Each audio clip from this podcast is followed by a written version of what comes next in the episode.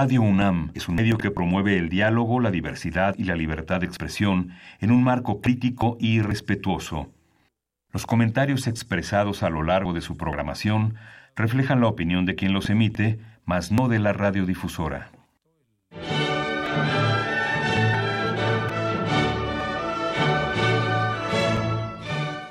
Diálogo jurídico. Derecho, cultura y humanismo.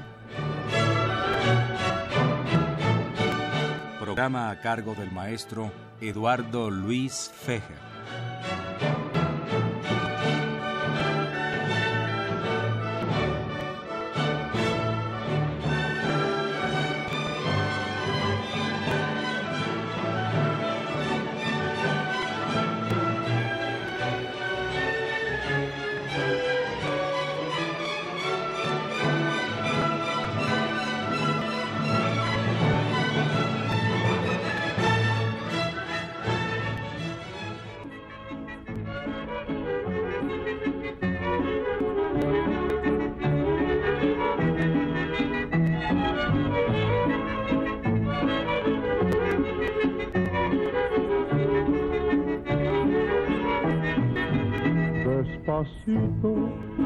Muy despacito, se fue metiendo en mi corazón.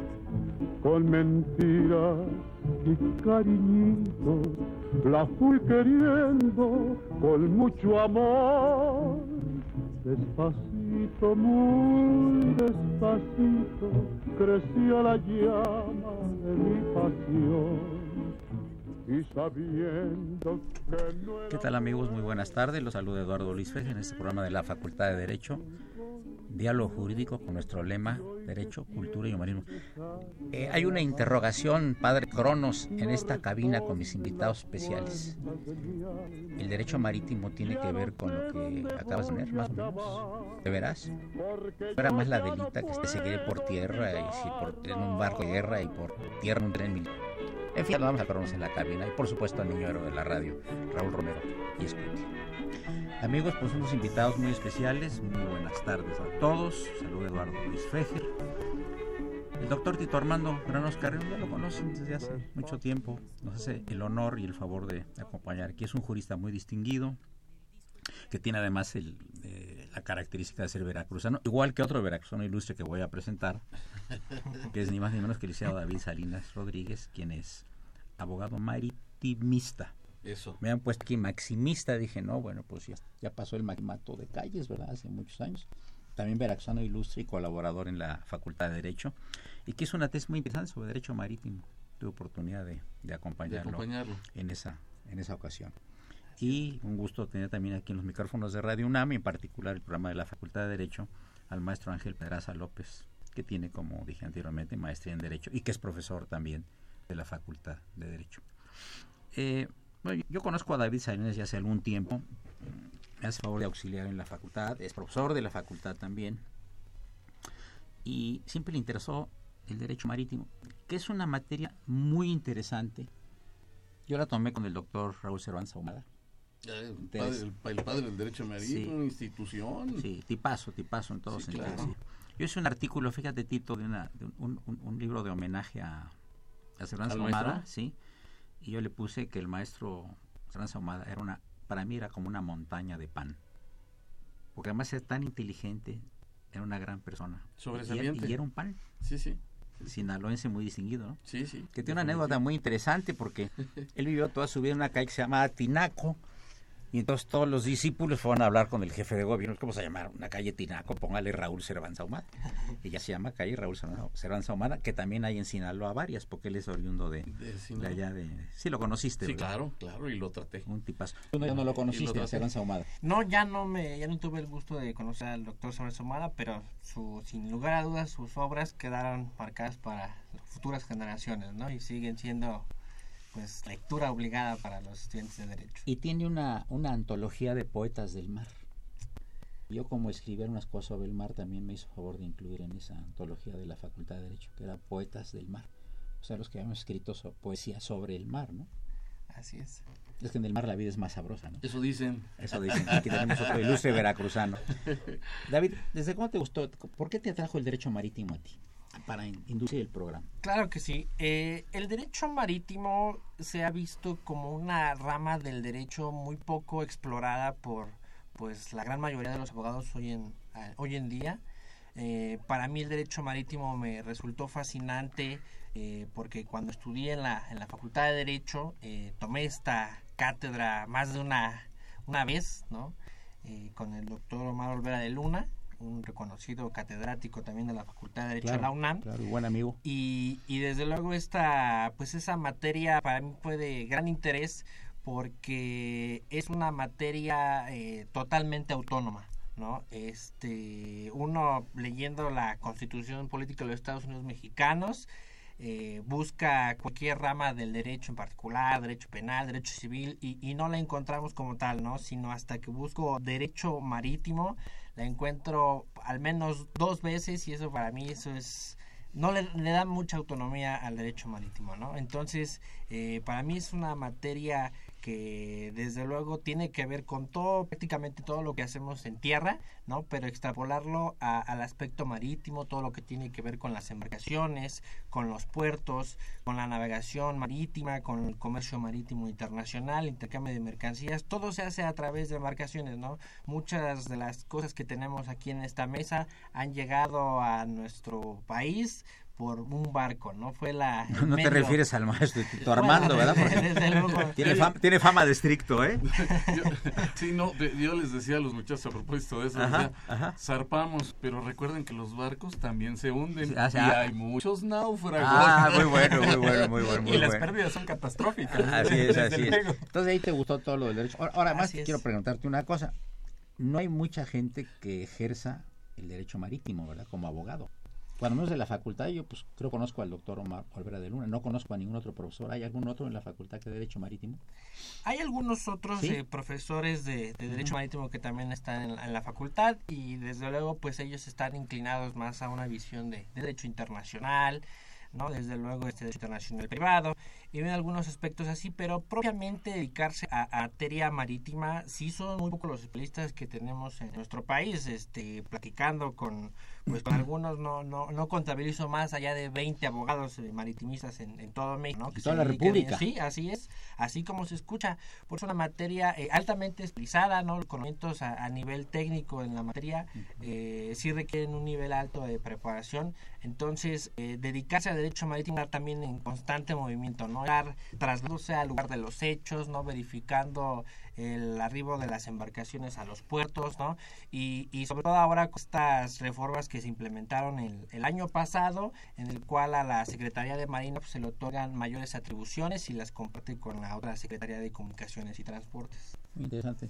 Ángel, eh, usted está muy joven sobre todo comparado con, con Tito Armando. Gracias. Claro, cualquiera.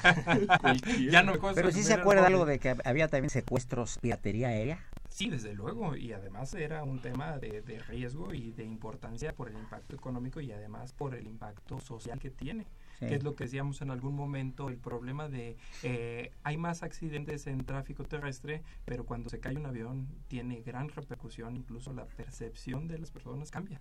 Entonces okay. eh, tiene miedo respecto de los, de los vuelos, aun cuando porcentualmente es más seguro viajar en avión que transitar en un, en un vehículo. En términos de, de los accidentes aéreos era un, un, problema importante. Muy raros. Pero eh, genera una situación de incertidumbre en la sociedad. Lo raro que son, por eso incluso se han puesto protocolos para la seguridad. Ahora, Ángel, hace unos dos años, tres, desapareció un avión con todos los pasajeros y los pilotos y no se encuentra el avión, ni los pasajeros ni los pilotos. Sí. No, y es una desgracia familiar. Es que es, es pero es increíble que con la, la tecnología, Tito Armando, claro. no se pueda y todos los países está, estuvieron ayudando a localizarlo y no hay modo, por no sabe, no hay ni restos del avión. Sí, por meses. Y, y, de pronto desconocieron hasta la ruta que siguió el, el capitán sí, de, sí. de, la aeronave. Muy raro. Se, se, se esfumó el, el, el, el, avión y los pasajeros y todo. No, no, dejaron ni siquiera huellas en el mar para poder rastrear los restos del... del eh, es un poco como Tito Armando, y tú lo has de conocer aquí, el famoso Triángulo de las Bermudas, ¿no? Es correcto. Que también han desaparecido aviones históricamente ahí, ¿no? Claro. eh, Y barcos también. Sí, barcos desde luego y que no se conoce el, pues realmente el destino ¿no? que tienen estas aeronaves y estas embarcaciones y también en el Triángulo del Dragón ¿Es en China eso? que está ubicado hacia el, Al oriente. hacia el oriente, así es. Ahí, ¿qué pasa? ¿Se los traga el dragón? Igual también no hay una explicación científica como tal que, que sea avalada y también no hay una explicación, ¿no? Desde luego aducen la que es la una concentración de energías, campos magnéticos y demás, pero sí se pierde el contacto con Es como los aviones que van a aterrizar en la Ciudad de México cuando pasan cerca del World Trade Center, tienen unos segundos en que se pierde la ¿La comunicación comunicación? completamente. ¿Con torre de control? Sí. Ya. Como la zona del silencio que hay allá por Durango. ¿Te La acuerdas? zona del silencio. Ah, fíjate que eh, justamente me estaba yo recordando. Sí, eso. ¿verdad? Sí, a donde también los, los eh, relojes se ponen locos, los relojes mecánicos. Sí, ¿verdad? Se ponen- Sí, que tiene que ver con el Eh, magnetismo ¿cómo de la Tierra. Ahí- es este ahí- que tiene que ver con Sí, el ahí de la Ángel este, eh, hacen experimentos los de la NASA a veces, ¿verdad? Porque es una zona parece que se parece a la Luna, ¿no? Sí, efectivamente, y eh, ahorita recordado con los viajes internacionales ha- se ha podido mandar sondas a Marte, pero no se conoce el tema de la profundidad de los océanos. Lo que dicen el reto es, eh, eh, para, para algunos, es explorar nuestro planeta en términos de su condición y dimensión. Lo cierto es que bajar a la profundidad del mar implica un gasto mucho más importante por el tema de la presión y las atmósferas que requiere. Sí, tampoco se sabe por qué se mueven los mares. El movimiento de los mares, dicen que la atracción de la Luna, no, no, no, no hay explicación sobre eso. Sí, no, incluso recientemente ha sido debatido es, es- ese punto. Si realmente la luna es la que es el origen de los movimientos del mar. Ya, ya está cuestionado científicamente por ahí el, el punto. Realmente no. eh, existen muchas eh, situaciones que pues desconocemos como tal, ¿no? O sea, como seres humanos, no obstante el conocimiento, el avance en la educación, la tecnología y demás, todavía, todavía hay muchos eh, rincones que son totalmente oscuros para nosotros. Interesante. Ven amigos como el derecho marítimo y la piratería, que es uno de los temas eh, del programa que quería tratar inicialmente, iba a tratar David Salinas Rodríguez, obviamente con los comentarios de los maestros Ángel Pedraza López y Tito Armando Granados Carrión, pues dan para mucho, ya vamos, ya, lo- ya los primeros 15 minutos ya del programa se nos fueron hablando con estas especulaciones, son muy interesantes. Les recuerdo amigos del auditorio que los teléfonos en cabina son el 55 36 89 89, repito, 55 36 89 89 y la da sin costo 01800 50 52 680. Quiero hacer un pequeño paréntesis para felicitar a Carlos Alberto Martínez Loza, ganó el segundo lugar en un campeonato eh, que hubo de debate político y de oratoria en el estado de Guerrero, así que es el subcampeón del estado de Guerrero y además es colaborador nuestro en la Facultad de Derecho y le mandamos una felicitación, No, un saludo Felicidades. muy cordial. Claro. Esto de la oratoria y la retórica y todo eso que son cosas que nos conocer los abogados, ¿verdad? Claro, y en Guerrero hay grandes oradores, ¿eh? Sí, ¿verdad? Oradores. Tradicionalmente, ¿verdad? Por supuesto. Es tierra de oradores. Y, y no es fácil eh, ganar un concurso ahí. No, por supuesto que no. Sí, este muchacho estuvo muchacho muy preparado, muy culto. Tú lo conoces, me asiste ahí en, Claro. en la, en la facultad. la también aquí lo conoce también David Salinas. Y este, pues es un muchacho además muy esforzado porque se venía eh, como a las 5 de la mañana de Iguala, todos los viernes, al SUA.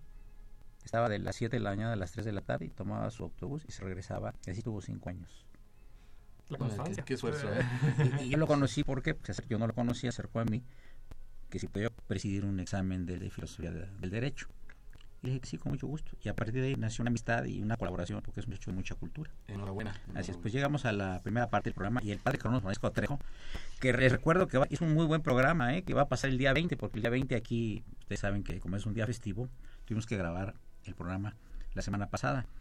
Y pues aquí el padre Cronos volvió a presentar su libro, nos dio el gusto de escuchar unas poesías de él, eh, junto con otros dos poetas muy importantes, que ya diremos sus nombres en el próximo segmento. Soy Eduardo Luis Fejer, es la opción Sena, y Radio Universidad Nacional Autónoma de México.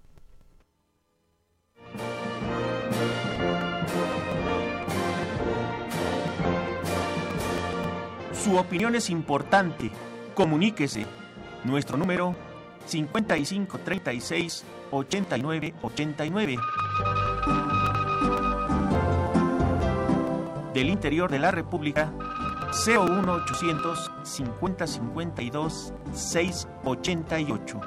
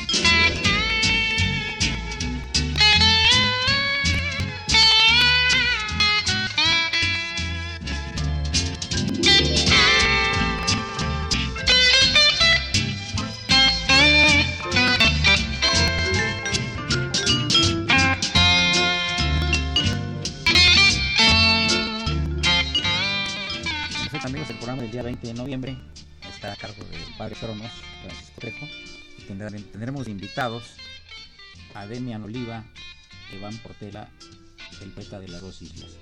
Después de que regañamos al padre Cronos por poner música que no tiene nada que ver con el mar, con el tema que es el mar, vino aquí muy contrito, casi pues, lloroso, ¿verdad? Y casi pidió un pañuelo. Disculpas, pero puso una cosa de Pedro Infante porque es el aniversario número 100 del nacimiento de Pedro Infante. Claro, todos admiramos a Pedro Infante. Yo sí admiro a Pedro Infante, el carisma que tenía, la voz, todo. Una gente excepcional. Pues muy bien, David Salinas, cuéntanos entonces sobre la piratería. Gracias. Creo que sí. Eh, la piratería es entendida en diversos contextos, ¿no? Y es algo que aclarar porque siempre que lo comenta con alumnos en la Facultad de Derecho, eh, ¿qué es lo primero que les viene a la mente cuando escuchan la expresión piratería?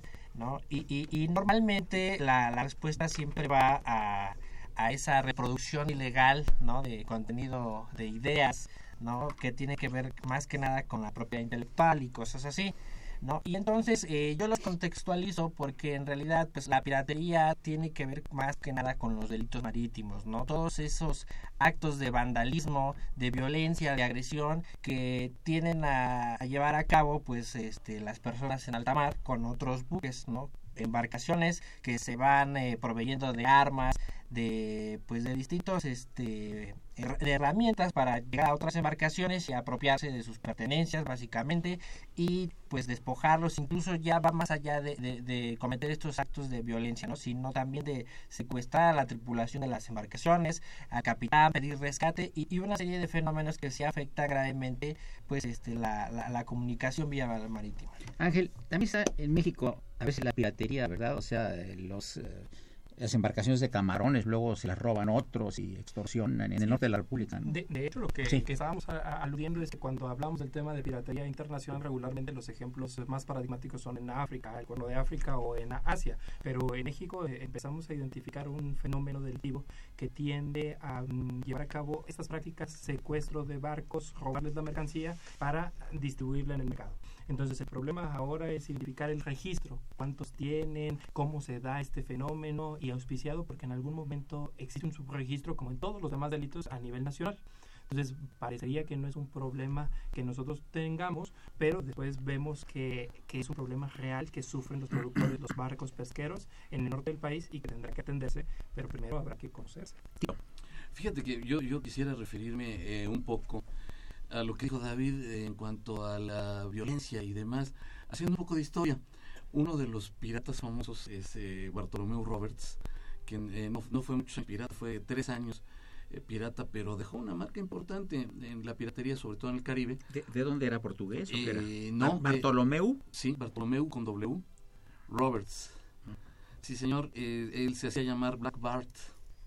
Sí, y se le achacan 500 barcos capturados por él y se distinguió porque era eh, eh, tenía una embarcación eh, pequeña y no obstante abordaba barcos de ¿En qué, ¿en qué época fue esto más o menos? Estamos hablando allá de los 1500, cuando empezó la primera época de traslado de oro y plata de América hacia Europa. Ya. Bartolomé se distinguió ahí y era muy curioso porque todo el mundo le tenía miedo precisamente por su agresividad eh, y era implacable. E incluso eh, eh, capturó un barco de esclavos y no quisieron pagar el rescate y quemó el barco con todo y esclavos adentro.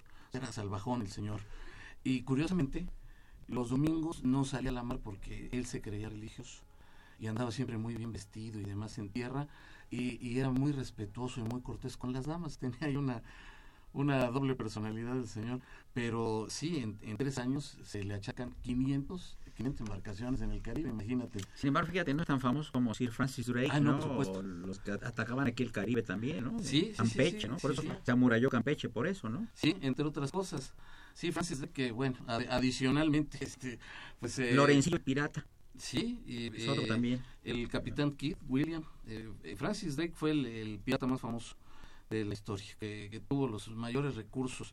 Sí, este, para España era un super pirata porque pues les les atracaba todos los barcos y pues se llevaba también con la realeza en, Inglaterra que lo hicieron Sir. Bueno, Isabel I, ¿verdad? David Salinas fue la primera. Cuéntanos. Ah, claro, porque desde luego también hay que recordar que, bueno, la piratería también tiene otra otro tinte, ¿no? Hablaríamos de los corsarios, ¿no? Que tendría que ver más que nada con aquellas eh, naciones que pues contrataban a, piratas de alguna forma porque en ellos se respaldaba su, su actuar, ¿no? Esto era más que nada en aquellos conflictos bélicos en los cuales capturaban embarcaciones enemigas y pues las hacían propias y las entregaban a la corona, ¿no?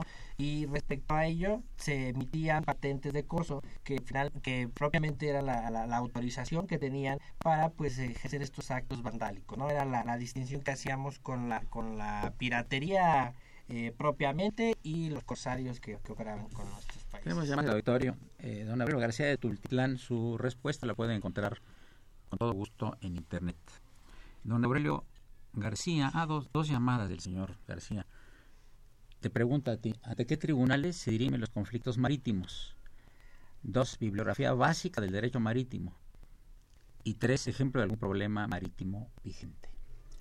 Claro que sí. Eh, bueno, si bien es cierto, en nuestro país eh, no carecemos de tribunales marítimos que operen eh, como la materia marítima propiamente. Las controversias que se suscitan en, en, en materia marítima son conocidas por los juzgados federales.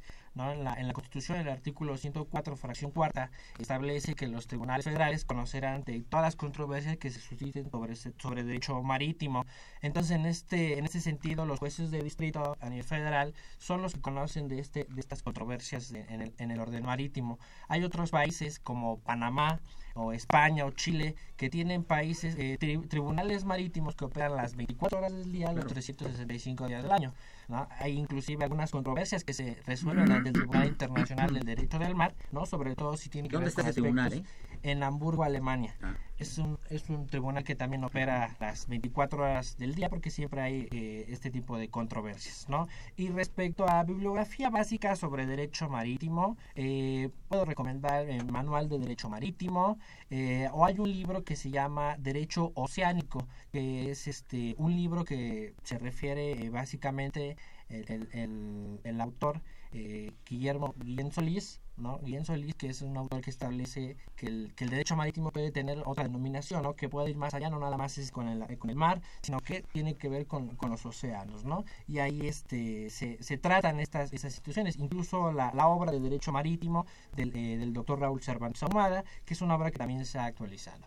Y respecto a alguna un problema marítimo al día de hoy, pues bueno, actualmente este, todas las embarcaciones, eh, hay, hay, hay, un fenómeno que se conoce como abordaje, ¿no? que es la colisión de dos o más embarcaciones o con cualquier otro objeto en el mar. Es una situación que se presenta pues hoy en día, ¿no? A pesar de la inmensidad del mar, es un fenómeno que, que se presenta muy común, ¿no? Este daño a los arrecifes, por ejemplo, ¿no? Eh, son, son ejemplos de algunos eh, problemas de derecho marítimo. Hace poco se hundió a propósito el, eh, un barco eh, que lleva el nombre de un héroe marítimo, Azueta, ¿no? Para hacer, para hacer una arrecife. Exactamente, precisamente porque... No, no, no, ah, sí, sí, sí.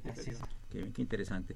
Em, eh, aquí hay una pregunta de, del señor Bernardino Cruz Gamboa que vamos a contestar y se lo vamos a pedir aquí a don Ángel y a don Tito Armando estas preguntas. Dice, ¿cuántos tipos de piratería existen? Pues, a lo mejor también lo que decías tú del asalto a los trenes también, ¿no? Pues eh, eh, sí, de alguna manera. Bueno, hay una definición, hay una definición legal de lo que es eh, la piratería y que está está en la en la ley precisamente. Aquí la circunstancia específica que nos que nos habla de, de este punto es constituye piratería ni más ni menos de acuerdo al consenso internacional todo acto ilegal de violencia o detención o todo acto de depredación cometidos con un propósito personal por la tripulación o por los pasajeros de un buque eh, privado o de una aeronave eh, privada dirigidos contra el buque, contra eh, una aeronave en alta mar o contra personas o bienes, contra un buque o una aeronave con personas o bienes que se encuentren en un lugar no sometido a jurisdicción de ningún Estado. Todo acto de participación voluntaria en la utilización de un buque o de una aeronave cuando el que lo realice tenga conocimiento de los hechos de que dicho buque o aeronave de carácter de buque o, aeronave pirata, todo lo que tenga como objeto, incitar los actos eh, definidos en el apartado A, en el apartado B y facilitarlos intencionalmente. Esta, esta definición que acabo de leer es utilizada por la Organización Marítima Internacional en su Código de Prácticas de Investigación de los delitos de piratería y robo a mano armada perpetrados contra buques. Perfecto, muy interesante. Luego vienen unas preguntas más que nos están haciendo eh, personas de nuestro distinguido auditorio. Les recuerdo que se encuentran en cabina el distinguidísimo jurista Fernando Granados Carrión, doctor en Derecho, el maestro en Derecho Ángel Pedraza López y el licenciado David Salinas Rodríguez. Soy Luis Fejer, es el 860 Torre Universidad Nacional Autónoma de México.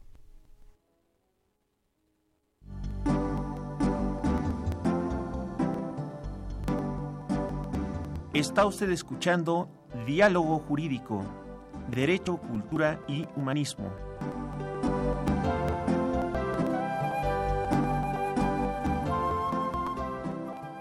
A través del 860 de AM. El alma mater del cuadrante.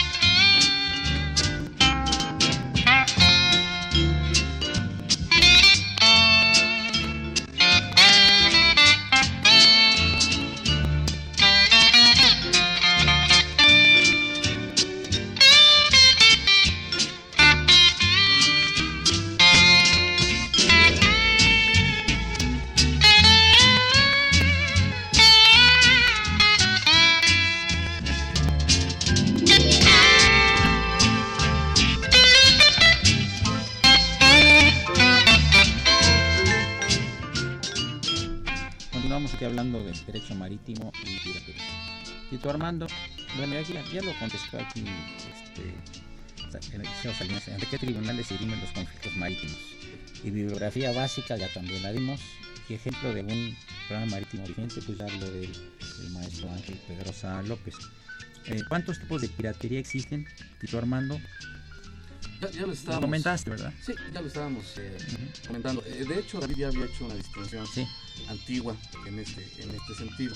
Eh, yo creo que aquí la, piratería siempre se ha referido al mar, definitivamente. Los robos y demás que se hacen en tierra contra trenes y contra vehículos de transporte y demás no podrían ser considerados como tales. ¿sí? La, piratería siempre está referida a las al, mar y a lo que sucede en aeronaves y en, navíos. Ya que estoy con un jurista muy prestigioso como Tito Armando, sin agraviar a los presentes, al contrario, este eh, siempre se mencionaba, eh, por ejemplo, ataques a las vías generales de comunicación. ¿no? Sí, señor, como delito. Como delito.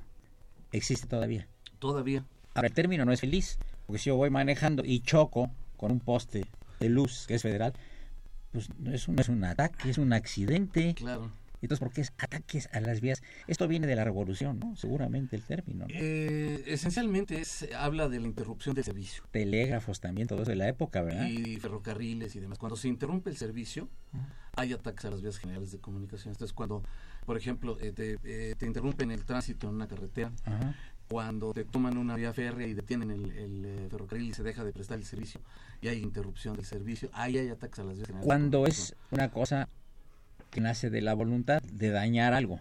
Pero si yo voy manejando y por, por, por, evitar que pase un, animal en el camino, me das un volantazo. un volantazo y choco con un poste de lego, de, de, luz, por ejemplo, Se, me, se me clasifica como ataques a las vías generales de comunicación y no es un ataque realmente. No, no, no. no. A ver, la definición. habría, sí, ahí habría un daño en propiedad de la Comisión Federal de Electricidad ya no es ataque. no, no, definitivamente no. Y, no se encuadra, digamos. No, no encuadra en el delito como tal. Eh, Ángel, ¿por qué se le llama piratería a la falsificación de discos y películas?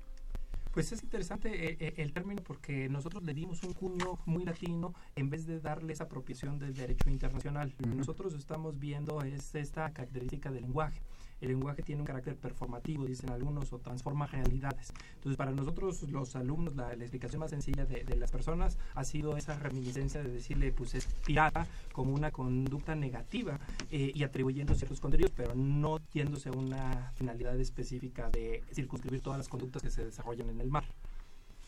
Bien, hay una serie de preguntas del auditorio. Por ejemplo, el señor Eduardo Cruz de Iztapalapa dice, ¿pueden comentar acerca de las pruebas nucleares? ¿Puede haber una demanda sobre ellas? Bien, eh, este tipo de pruebas que se realiza con armamento es, eh, desde un punto de vista estrictamente de Estado, es un acto de Estado como tal. Es una potestad de cualquier Estado realizar este tipo de ensayos sin eh, ninguna connotación. Esto es, no, no podemos de jure sancionarlo como tal. De hecho, lo realizó Estados Unidos, lo realizó Francia, ¿te acuerdas? En el avión de Murulú, de, de. Eh, Corea del Norte ahorita. Eh, actualmente Corea del Norte. La India, hecho Pakistán, tiene batónico también, Rusia. Etcétera. Eh, realmente no hay, no hay un, un, marco legal que eh, constriña al Estado a no realizar este tipo de ensayos y a no, a no experimentar con armamento. Por eso es el reproche internacional y por eso la represión económica en contra de en contra de Corea. ¿Qué se está pidiendo? Eh, Corea concentra eh, su el total de su operación eh, comercial con China. ¿Qué se le está exigiendo a China? Córtale el, el, desarrollo comercial, no comercies con él para empezar a apretarlo, apretarlo, apretarlo, apretarlo. Corea tiene una situación terrible. Hay hambruna, no hay medicamentos. realmente, por ejemplo, en vez de tener una, una bolsa de suero, que aquí la vemos en cualquier hospital, en el más humilde de los hospitales, hay una bolsita de pero allá utilizan botellas vacías de cerveza para meter el líquido que le van a transfundir a las personas, a su organismo, en fin. Tiene un problema de pobreza muy fuerte, hay hambruna en Corea, y hay muchos problemas. Aparentemente el señor sale con un gran despliegue en, en, auditorios muy bonitos, muy modernos, muy iluminados, en fin, pero pues eh, realmente tiene muchos problemas. Sin embargo, no le, no le podemos exigir jurídicamente. ¿Cómo lo hacemos políticamente? a través del Consejo de Seguridad de Naciones Unidas, quien eh, toma medidas y sobre todo son medidas de retorsión económica. Le vamos cortando el comercio para que no tenga ingresos y no tenga para financiar su guerra. Eh, Salinas, ¿cuáles son las repercusiones a nivel internacional a raíz de la piratería? Pregunta don Juan, Juan Job Torres.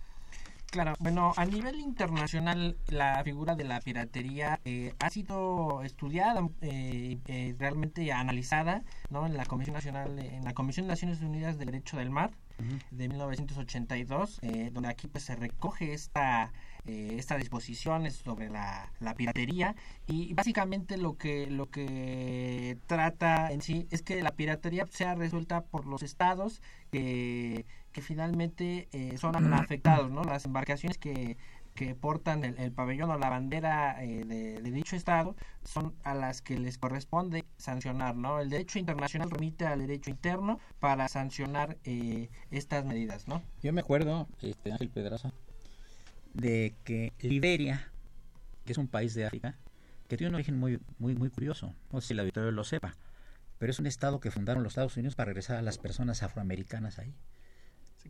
Se fundó ahí. La capital es Monrovia, porque fue el presidente Monroe el que sugirió ese estado en África. ¿Por qué digo esto? Porque en los años 60 y 70 una forma de, hacerse llegar dinero, los liberianos, afro, afro, los que viven en África, los africanos, alquilaban su bandera a diferentes barcos en el mundo. Sí, claro que esa es la razón por la cual hay muchos navíos con bandera de Liberia y sigue todavía, yo creo que sí. En Panamá que, tiene que ver con la simplificación administrativa, que eso implica en muchas ocasiones pues la facilidad de obtener esas banderas en ciertas características, lo cual hace difícil eh, en un momento dado perseguir el delito por los subregistros o las situaciones particulares eh, en, en caso concreto. Cuando fue un acto de corrupción el que llegó a tener ese documento y no se dejó registro alguno. Eh, Guadalupe Mendoza de Xochimilco felicita al doctor Tito Armando. Está muy interesante el programa el día de hoy y que además normalmente no se toca el tema. Muchas gracias. Saludos, Lupita. Muchas gracias. Eh, Guadalupe Mata de la Ciudad de México felicita a los, panelistas, a los tres panelistas. Muy importante e interesante el programa de hoy. Eh, Saludos a la otra Lupita. pregunta, pregunta Contreras a David Salinas dónde puedo estudiar Derecho Marítimo y felicita y saluda a David Salinas, lleva muy buen programa, dice aquí. Ya lo veremos si es cierto. muchas gracias. Eh, el Derecho Marítimo eh, se estudia en nuestra gloriosa UNAM, ¿no? A pesar de que es una... En nuestra gloriosa y siempre guida Facultad de Derecho. Por supuesto. es, una, es una materia optativa y no obstante ello, eh, es una materia que pertenece al bloque de Derecho Internacional, al cual se le ha dado, este asimismo en la, en la Universidad del, del MAD, que está en Oaxaca, en las, en, la, en las escuelas mercantes que hay, tenemos tres escuelas mercantes en nuestro país, en Tampico, en Veracruz y en Mazatlán que desde luego ahí también se instruye pues el personal de la, de la Marina Mercante, ¿verdad? Para que también tenga nociones de derecho marítimo. Muy interesante. Quisiera, ¿quieres abundar un poquito más, este Ángel, por favor, sobre el tema? Sí, habría que tener eh, la, alta especialización que, refiere aquí David tiene que ver también con pues el nicho de mercado, en algún momento podríamos decirlo. nuestra universidad tiene la gran potencia de tener una gran abanico de posibilidades de capacitación, e incluso por defecto en algunas entidades lo ha ejercido así, que traen a las personas a colaborar aquí a la universidad para formar cuadros de esas características. Pero la idea es que pues, todas las universidades del país tengan desarrollada su potencial, específicamente, por ejemplo, en estos estados, Tamaulipas seguramente con grandes costas por la necesidad específica que tienen ellos de formación que detona eh, en un tema de, educación y formación. Nosotros como estudiantes y como profesores universitarios vemos que la universidad ha sido el paraguas de grandes necesidades de este país. Entonces ahí hay una apuesta muy importante para que nuestros alumnos conozcan y comprendan la importancia de las asignaturas y que vayan segmentándose en ellas porque de repente nos encontramos a muchos abogados civilistas y penalistas. El problema es que eh, muchas veces no conocen esta, eh, esta información y esta especialización que desde luego no es un tema común, pero sí muy interesante, lo diría, y eh, agradecido por la invitación. Tito, tienes tres minutos más para abundar en esto, ya viene corte final. Ya, ya viene casi, la parte final. Fíjate que, eh, haciendo un, poco de memoria aquí, eh, sí, yo creo que este es un tema realmente poco abordado, muy poco abordado. Sin embargo, los, los efectos económicos de este tema son tremendos, son tremendos. Hay que resaltar que eh, las, las compañías navieras han ido tomando eh, distintos eh, caminos para proteger a sus embarcaciones. de hecho, y recordando un poco aquí, entre otras medidas que hicieron, mira, fueron, si no mal recuerdo, en, en, números redondos, más de dos mil millones de dólares lo que gastaron las fuerzas multinacionales que se metieron con el problema somalí para poder custodiar los barcos porque tienes que gastar, tienes que gastar en la, en la tripulación, tienes que gastar en los barcos, tienes que gastar, etcétera. Todo lo que conlleva traer escoltas, es, ese, ese gasto se tiene que hacer y son dos mil millones de dólares adicional a que los costos de los seguros de los navíos también se incrementaron porque evidentemente eh, los, las aseguradoras trabajan con riesgo. Hacen un cálculo del riesgo y dicen bueno esto es un alto riesgo, te cobro más alto de, tu seguro, en fin. Eh, y pues realmente quién es quien eh, paga todo esto al final del día, ¿no? Los comerciantes y los demás no lo pagan, lo paga el consumidor final. Entonces, esta, esta situación que beneficia a un grupo de, de piratas, a un grupo de gente que se dedica a este tipo de delitos, pues lesiona a todo el mundo, a todo el planeta. Claro. Y esencialmente estaba yo eh, viendo con, pues, con cierto asombro, de pronto eh, los, los robos que, que se realizan eh, aquí, aquí en, nuestro país, van muy enfocados a productos del mar, productos del mar que son de fácil venta. Entonces yo tomo el, yo tomo el, el camarón de una embarcación y yo lo revendo con una facilidad pasmosa, pasmosa, lo cambio de embarcación que con otra embarcación que tenga sus registros de salida al tamar y demás y lo meto al, a puerto y lo puedo comercializar en una forma muy muy fácil. Qué bien. Eh, pasando ya el, penúltimo segmento, este, tenemos una llamada del señor Jaime Chávez, a quien saludamos con todo afecto, nos llama cada semana y dice que históricamente la piratería marítima es el primer delito universal. México cuenta con algún tratado para proteger sus embarcaciones. Esto lo vamos a platicar con el maestro Salinas después de este corte musical a cargo del padre Cronos y saludamos por supuesto también a Socorrito en los controles. Gracias.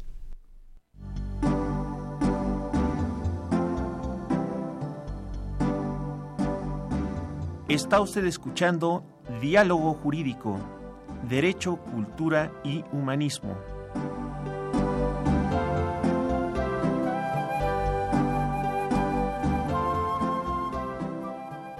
a través del 860 de AM. El alma mater del cuadrante.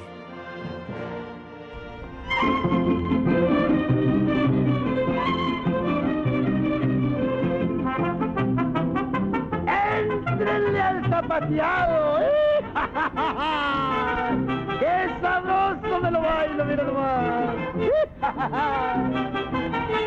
¡No te quedes, Vargas!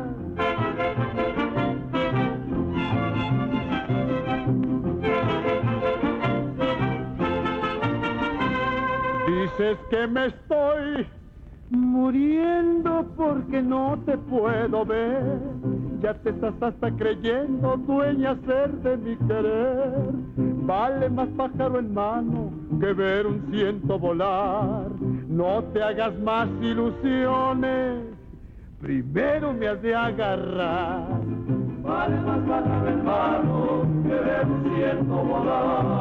No te hagas más ilusiones primero más de agarrar. ¡No mentira! ¡Entra!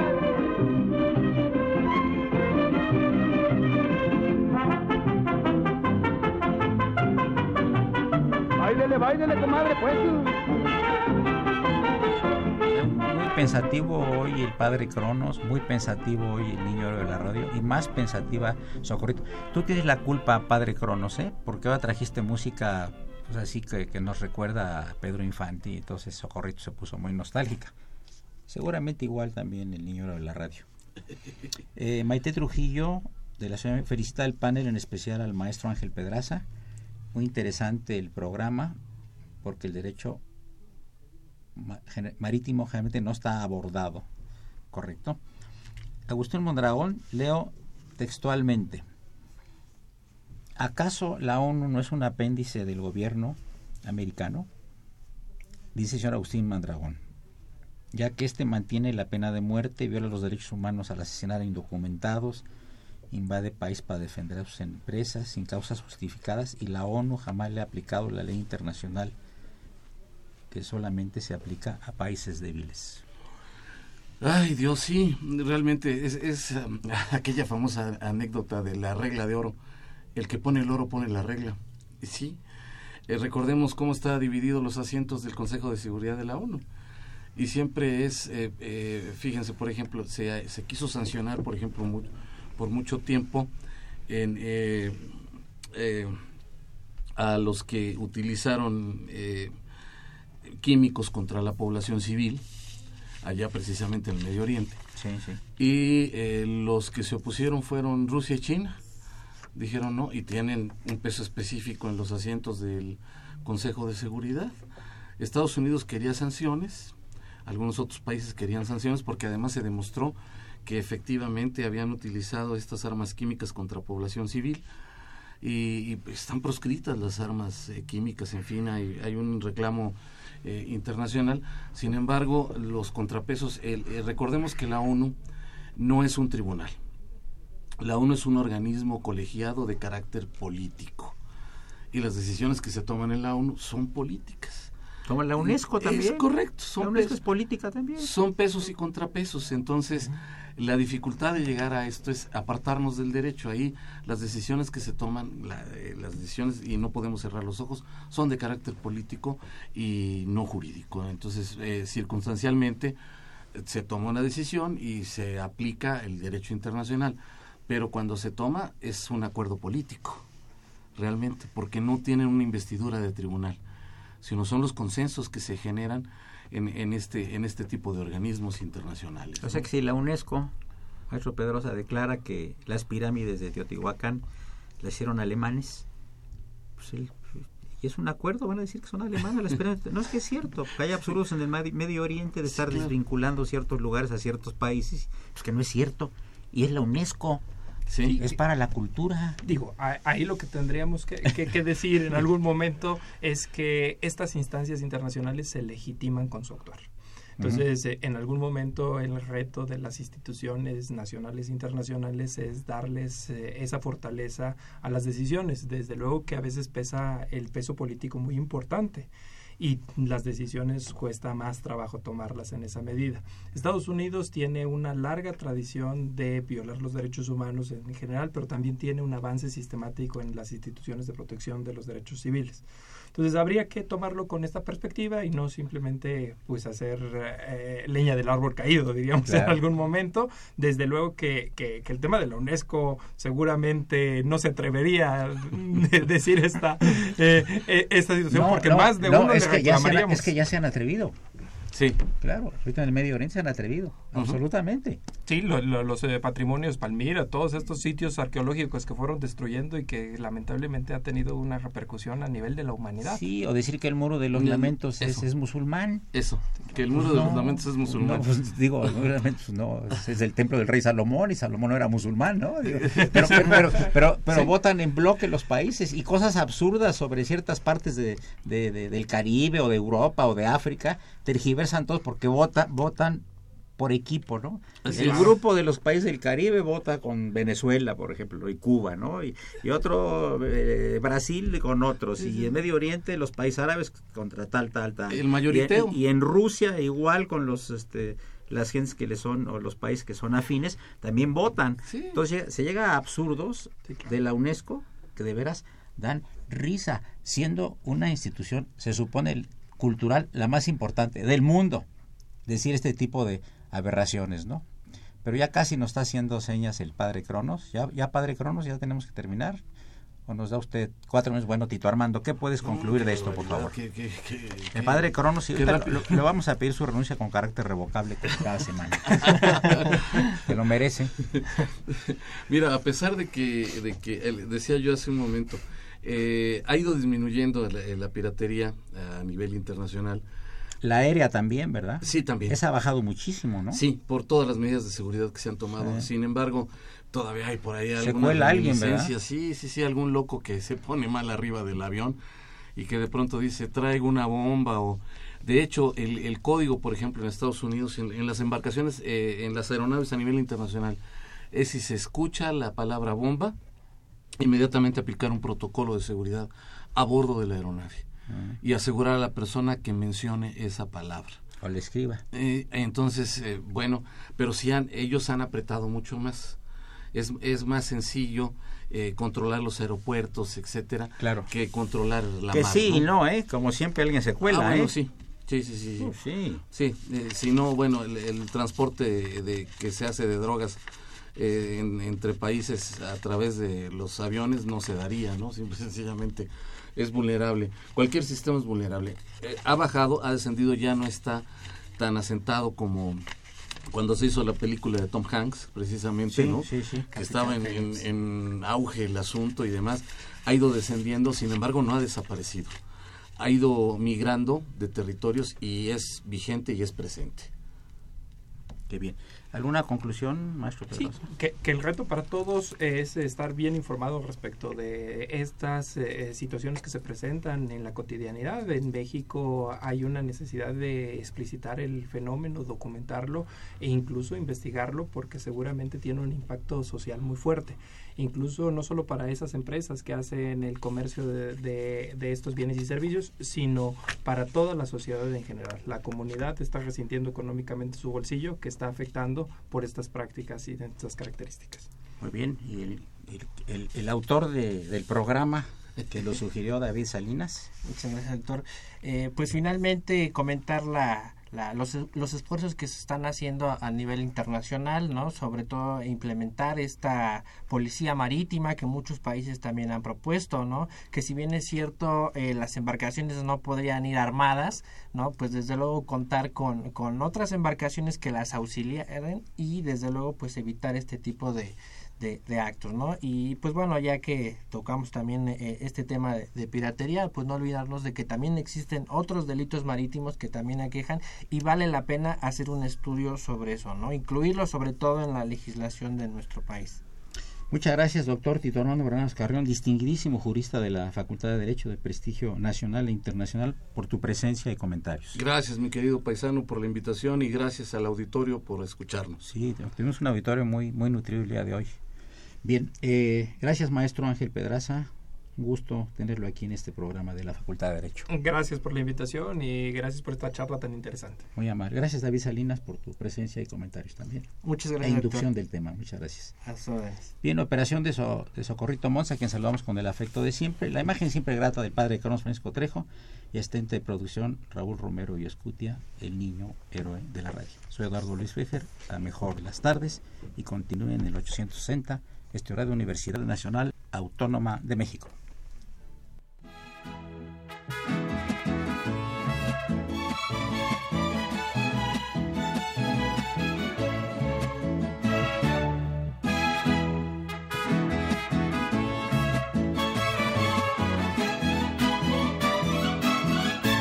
Soy marino vivo errante,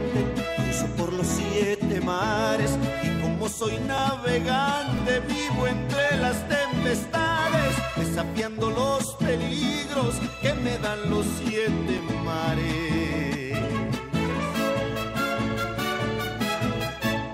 Cuando el mar está tranquilo y hay estrellas en el cielo, entre penas y suspiros le hablo a la mujer que quiero y solo el mar me contesta, ya no llores marinero. En siete mares, porque ando de puerto en puerto, llevando conmigo mismo un amor ya casi muerto.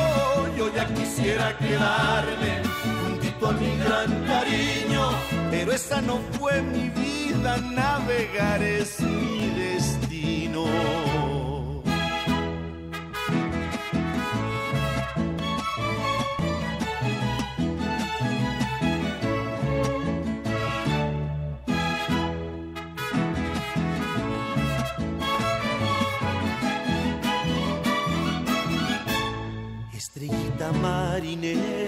Compañera de nosotros, ¿qué noticia tienes hora de esa que me trae tan loco? Si es que todavía me quiere, dímelo poquito a poco.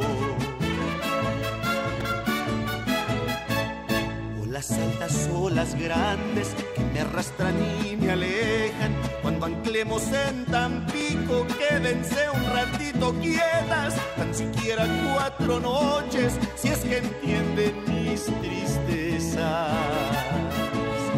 Me dicen en siete mares, porque ando de puerto en puerto, llevando conmigo mismo un amor ya casi muerto. Yo ya quisiera quedarme juntito a mi gran cariño, pero esa no fue mi vida navegar. Es mi destino.